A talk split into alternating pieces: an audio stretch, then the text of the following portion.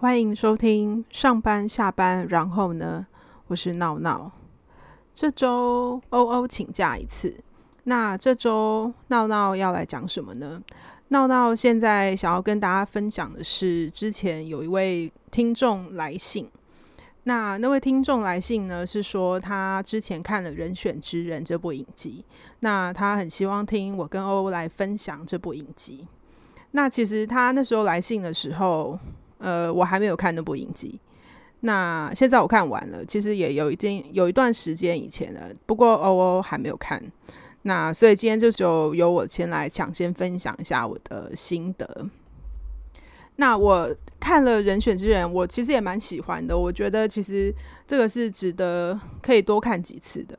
好，那我先说，就是《人选之人》他的上半部分应该是在讲职场性骚扰的。呃，他的主角是叫雅静，她是一个嗯小女生，应该不是职场新鲜人，应该是有一些工作经验。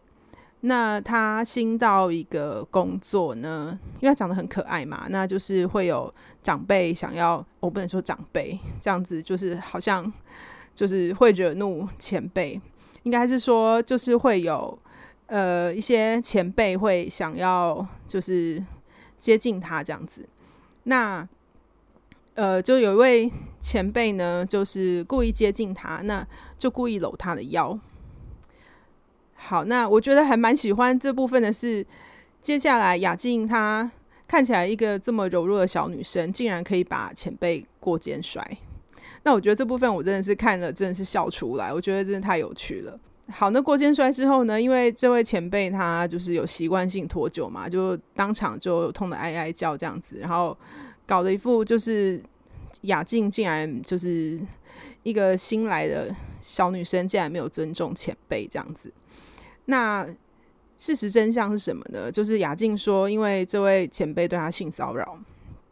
好，然后这样子当然就炸开了嘛。那当然是有没有人证物证呢？一开始当然是没有嘛。那当然是大家各说各话。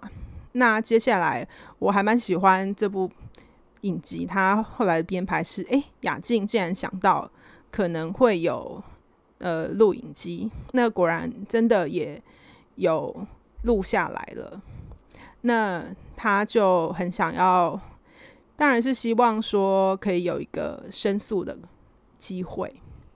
那我也蛮喜欢这部片的原因是说，他的主管也是一名女性，她叫做文芳。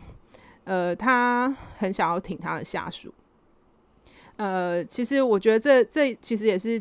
带到是说，她之前也有呃类似的经验，倒不是说是性骚扰的经验，而是说呃，她也曾经就是因为工作，就是会被要求就是不要去追究，那必须要去忍受一些他认为不公平的事情。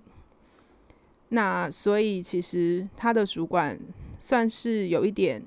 想要补偿的心理，就是说，希望可以在借由雅静的这件事情，希望呃不公平的事情能够有一次平反的机会。不过，因为当时他们是在为一个政党工作嘛，那那时候刚好是选举期间，所以呃，大家为了大局考量，就是毕竟就是希望不要影响到。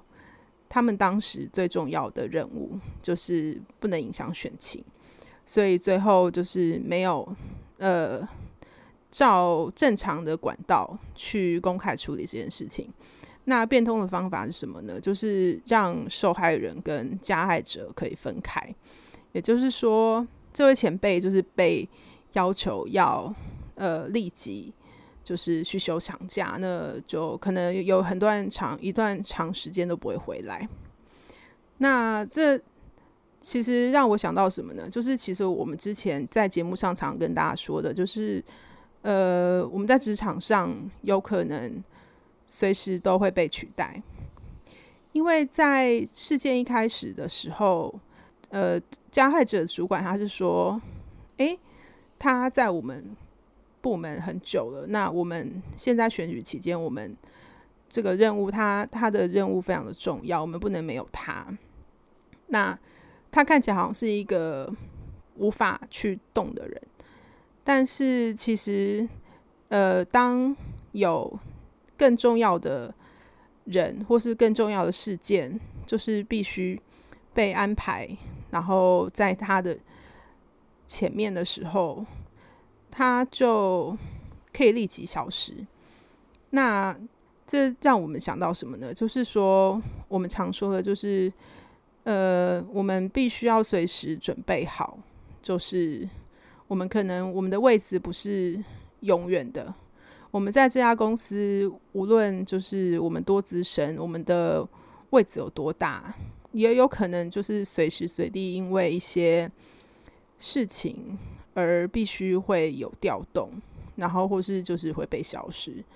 那这就是代表说，我们其实必须要随时随地就是做好准备。那无论是就是工作上或是心理上，就是都。必须要准备好，就是有下一个阶段的来临。好，然后剧情的发展就是雅静开始也讲出了自己以前的故事，就是他以前他曾经跟前老板就是有一段婚外情。那他的老板以前也是他的老师，那他为了呃，他为了帮他的。老师打选战，就加入他的竞选团队。那这件事情，呃，演变到最后变成他原本是一个有理想的，呃，可能是大学生，然后后来就是加入老师的团队之后，也跟老师发展出了婚外情。其实他在工作上其实应该是表现得还不错，然后他应该也都没有什么过错，但是。毕竟他跟老板的关系会被公司的同事发现，那所以同事就会对他闲言闲语嘛。那其实这个很明显是一个职场霸凌，但是呃也是很遗憾的，他就是必须得离开这样子的环境，不然他其实会觉得说他的工作并没有受到重视。好，然后于是他决定离职之后，呃，他当然跟老板的关系也变得不太好嘛。那其实他在跟就是他的老板关系还不错的时候呢，就是老板就是想要拍他的裸照，那那时候他是算是同意的，呃，不过在分手之后，他想要把这些裸照要回来，但是。老板就翻脸了，那这让我想到什么呢？就是，呃，就是最近，就是无论是政治圈或是艺文圈，就是演艺圈都爆出呃一些 Me Too 事件嘛。那这让我想到，就是炎亚纶跟他的前男友，就是也有拍裸照的类似的状况。那只不过。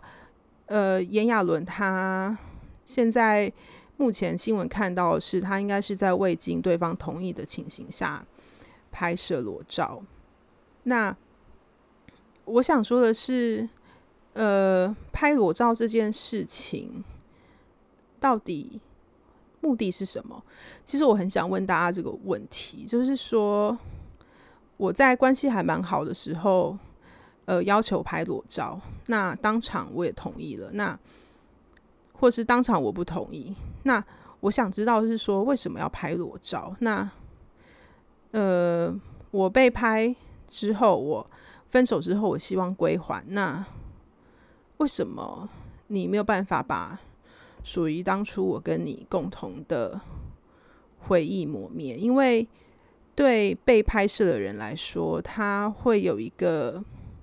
危机感，就是说，我觉得尤其是因为之前陈冠希的事件啦，就是当裸照外流的时候，无论是你有没有注意到裸照是否有可能外流，这都会对被拍摄的人造成伤害。那，呃，在分手的时候，是不是必须要想到这一点？那我觉得，如果说是分手的时候，可以好好的处理这件事情，那我觉得这当然是最好的。好，这边好像讲的有点太远了，那我们现在拉回来，就是说，呃，雅静她想要拿回呃那些裸照，那雅静有去跟她的前老板谈判，就是说，哎，你把裸照还我。那但是前老板就是完全不承认。那这一段我觉得其实应该是我看整部影集里面我感到最惊悚，而且我觉得算是非常难过的一个桥段。就是说，呃，原本在双方关系都还很好的时候，呃，你所做的行为，那在分手之后，竟然。一切都变掉了，那一段感情没有办法好聚好散，然后而且变得非常的针锋相对，那这真的让我觉得还蛮伤心的。我想说的是，另外一个是我非常喜欢，就是这部片它处理的一个部分是说，嗯，我记得以前啊，就是在看就是新闻，然后有讲到说，诶，女生。就是在交往期间，就是有呃拍摄裸照的时候，大家都会说：“哎，这个女生怎么这么傻？怎么不懂得保护自己啊？什么的。”那我还蛮喜欢，就是这部片其实并没有去特别强调这部分。呃，他其实没有说：“哎，雅静怎么当初呃不拒绝？”然后他应该知道说被拍摄裸照，那哪天分手的时候要不回来，呃，会造成伤害。那我觉得就是先不处理这个议题，而是呃一面的支持雅静去把裸照要回来。那我觉得其实这个是给就是很多人就是鼓励跟支持，就是说当呃我们在一段感情中曾经愿意付出，而且愿意以行动证明。呃，我们当初愿意付出这件事情的时候，在呃分手之后，假设没有办法好聚好散的时候，呃，当初的努力是不应该被攻击的。那这个其实是我蛮喜欢呃剧情安排的一部分。好，然后另外一个我要说的是，就是呃呃当初。那个雅静的老板就是文芳，他希望帮雅静争取，就是在性骚扰这部分可以有一个公正公开的程序嘛。那想当然就是被就是另外一个部门的主管，就是当然是当然会讨厌他嘛，因为这等于是你想要挑起就是大家的纷争。那所以文芳她原本是发言人的角色，后来就是变得有点被冷冻了。看到这个，我也是觉得，哎、真的是义愤填膺，真的很想要拍桌叫骂。那我觉得这个还蛮喜欢这个结局，就是说，哎、欸，文芳她决定，那他就既然你不让我就是做发言人，那我就走自己的路。于是他就决定自己要去开频道，然后讲自己的想法。那雅静就是身为他的战友，有帮忙这样子。那我觉得我还蛮喜欢这个安排的，所以我觉得这个这个也是带到我们就是节目上常讲的主轴，就是呃，在我们的职压就是必须要做变化或是调整的时候，那我们平常就是要累积好自己的实力，然后也要懂得变通。好，然后。接下来我想要再跟大家分享一个，就是呃，之前在今年初的时候有看了一部电影，它叫做《塔尔》。那他塔尔，我觉得还蛮喜欢这部片的。我之前也跟欧欧说，我很想要分享这部电影。那塔尔在讲什么呢？塔尔是一个指挥家的名字。那她是一个女生。电影的主轴。就是在讲塔尔，她从一个非常成功的指挥家，后来变得陨落的故事。那为什么会这样子呢？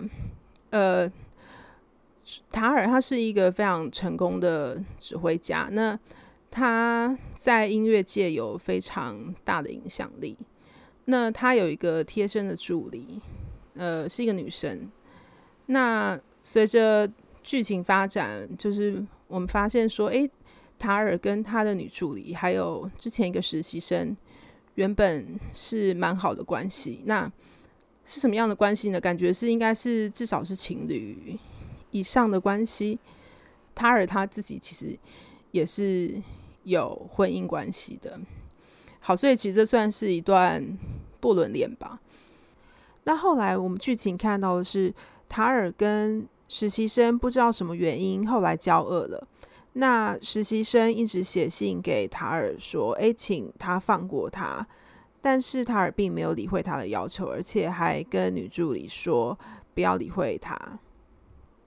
那我们从电影里面看得出来说，呃，女助理对于塔尔是非常的言听计从。那其实我觉得不太像是呃非常的信服塔尔，反而像是。呃，非常的怕他，所以对他就是照顾的无微不至这样子，然后非常的听他的话。那最后就是，呃，那个实习生因为塔尔，因为他们交恶嘛，所以塔尔其实一直到处写信，就是让他找不到工作。那他在音乐界毕竟是一个很年轻，可能应该应该是刚毕业的。小女生，那她找不到工作，那对她来说当然是非常痛苦。那所以说她才会写信请塔尔放过她嘛。但是塔尔显然是完全不顾她。那最后就是那位实习生，他是自杀，然后而且就是在死后爆料说，哎，就是塔尔对我所做的一切这样子。那这件事情爆发之后。呃，塔尔怎么办呢？他并没有做，我觉得他并没有做好任何的危机处理。也就是说，塔尔他是一个很成功的人，我相信他并不笨。可是他对于这些指控，他没有办法好好的处理，他也没有办法出来道歉，他也不想要理清任何事情，他就是。只想否认，那他其实我觉得他有点像想要逃避啦。那在这个时候，呃，他的助理也就销声匿迹了，这样子。那我觉得这也是正常的啦，因为毕竟助理已经看到了，就是塔尔对待别人的方式所造成的后果，那他当然会很怕自己也被卷入其中。那最后塔尔怎么怎么了呢？他。最后，就是因为他，呃，这件事情爆发之后，然后所有的种种，就是让他失去了工作，那他也失去了他的婚姻跟他的小孩。我想说的是，呃，我蛮喜欢塔尔的这部片的是，因为他的主角就是塔尔，呃，助理跟实习生三个都是女生。那他的配偶也是女生，那他不是男性，为什么要讲强调不是男性呢？因为我觉得在之前我们常看到的一些就是被压迫的对象，好像都是男性对女性，但是其实我觉得这部片它讲的是说，在压迫这件事情上，其实无论是男性对女性。或是女性对男性，或是同性之间，或是异性之间，都有可能会发生。那其实这让我想到，也是最近的迷途事件，就是呃，之前大雅有呃写一篇文章说，就是黑人跟他出差的时候发生的事情。那我在就是大雅的贴文里面有看到说。他说陈建州呃是有可能让他就是找不到工作的。那他之前也曾经被冷冻过，所以呃，当陈建州想要进他房间的时候，他其实觉得很害怕。那我看到这个的时候，我就是想到塔尔的这个剧情，就是说，当一个人他用权势，然后可以压迫别人，让别人找不到工作的时候。呃，他到底在想什么？当我们拥有权力的时候，呃，我们要如何的拿捏这样子的权利？我们要拿来做好事，或是做坏事？就是说，我们当然都知道，说我们应该不应该对别人有不好的举动。但是，当你握有的权力比别人大，也就是说，当你是一个有权力的人的时候，当你一刚开始对别人为所欲为的时候，对方他可能不会立即的说你这样子不恰当，于是有权力的人他其实慢慢的胃口会被养大，也就是说他会越来越变得很贪心，他可能会觉得说，呃，渐渐的我可以对你做的事情越来越多，那他可能渐渐的忘记了界限，那也就是说，其实现在的 MeToo 事件让我。想说的是，呃，其实我们对人对人之间，呃，无论是同事之间，或是情侣之间，或是长官对下属之间，呃，其实原本都会是一个互相的关系。但是，其实不可否认的是，其实因为这件权权力的存在，所以彼此。渐渐的，有可能不会是完全平等的。那当我们发现我们可以对别人要求更多，或是当我们发现别人竟然对我们要求更多，但是我们不知道如何说不要，或是请你就是拿捏好分寸的时候，该怎么办？其实这件事情，呃。我相信，其实父母啊、学校啊，一定都不会教。那其实这也很难被说清楚，也很难有一个统一的标准。它是一个没有教科书，也没有任何 SOP 的事情。那这个只能靠我们，就是跟人与人之间的互动的时候，就是慢慢的找出，就是自己的界限，以及与他人互动的界限。那这个的确是一个非常困难的问题啦。那最后我想说的是，呃，其实，在最近的 MeToo 事件呐、啊，人证物证可能都很难以取得。就像呃，人选之人里面，雅静她的情况其实是非常幸运的，他有最后有找到录影录影可以佐证。那他可是他说他。被拍裸照，他想要拿回来这件事情，当时到底情况是什么？其实真的是就是影集里面讲的那样吗？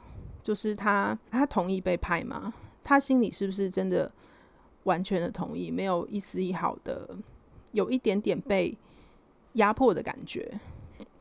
其实真的很难说。那我想说的是，其实呃，真相啊。其实很难被说清楚的，就好比说，今天我拿一个录影机跟拍一个人的一天，那他今天呃，譬如说今天我去上班，那我今天就是可能去公司开会，那我今天可能跟呃同事聊天，那后来我下午跟某人吵架，然后但我们后来又和好了，然后后来我回家。呃，我跟我的伴侣吵架，但后来我们又和好了。那我们看到这样子的录像，可能会觉得说：“诶，这个人好奇怪哦，他为什么要做这些事情？为什么他要说这些话？”那我们真的可以用我们看到的影像来评断评断一个人吗？也就是说，假设我们没有去搭配在这件事情发生之前的可能一个月、三个月。呃，半年、一年，甚至三年、五年之前，这个人所遭遇的经历，然后他所发生的事情来诠释的话，那结果可能会非常的不一样。那所以我要说的是，呃，无论是我们看影集啊，或是我们看就是最近 MeToo 事件，然后。然后也有可能未来会有越短越来越多的这些类似的故事一直被爆出来。那我们要如何看待这件事情？那我想说的是，我觉得我们就是无论是发生在跟我们不相关的人的身上，或是可能是发生在周遭的亲朋好友身上。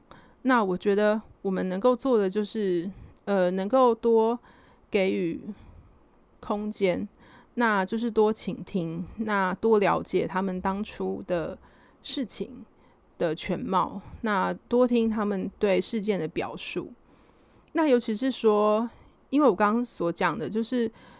呃，我们对一件事情的描述，就算没有人证物证，而且当初当下的心理压力，它有可能会让我们对这件事情的表述可能会变形，它有可能会变得好像没那么的紧张，但也有可能会变得加油添醋，也有可能是完全跟你在录影带里面看到是完全不一样。我觉得这都有可能的，因为人的心理状态会。影响记忆，那但是我相信，就是随着故事越被讲述、越被分享，我觉得真相会慢慢的浮现。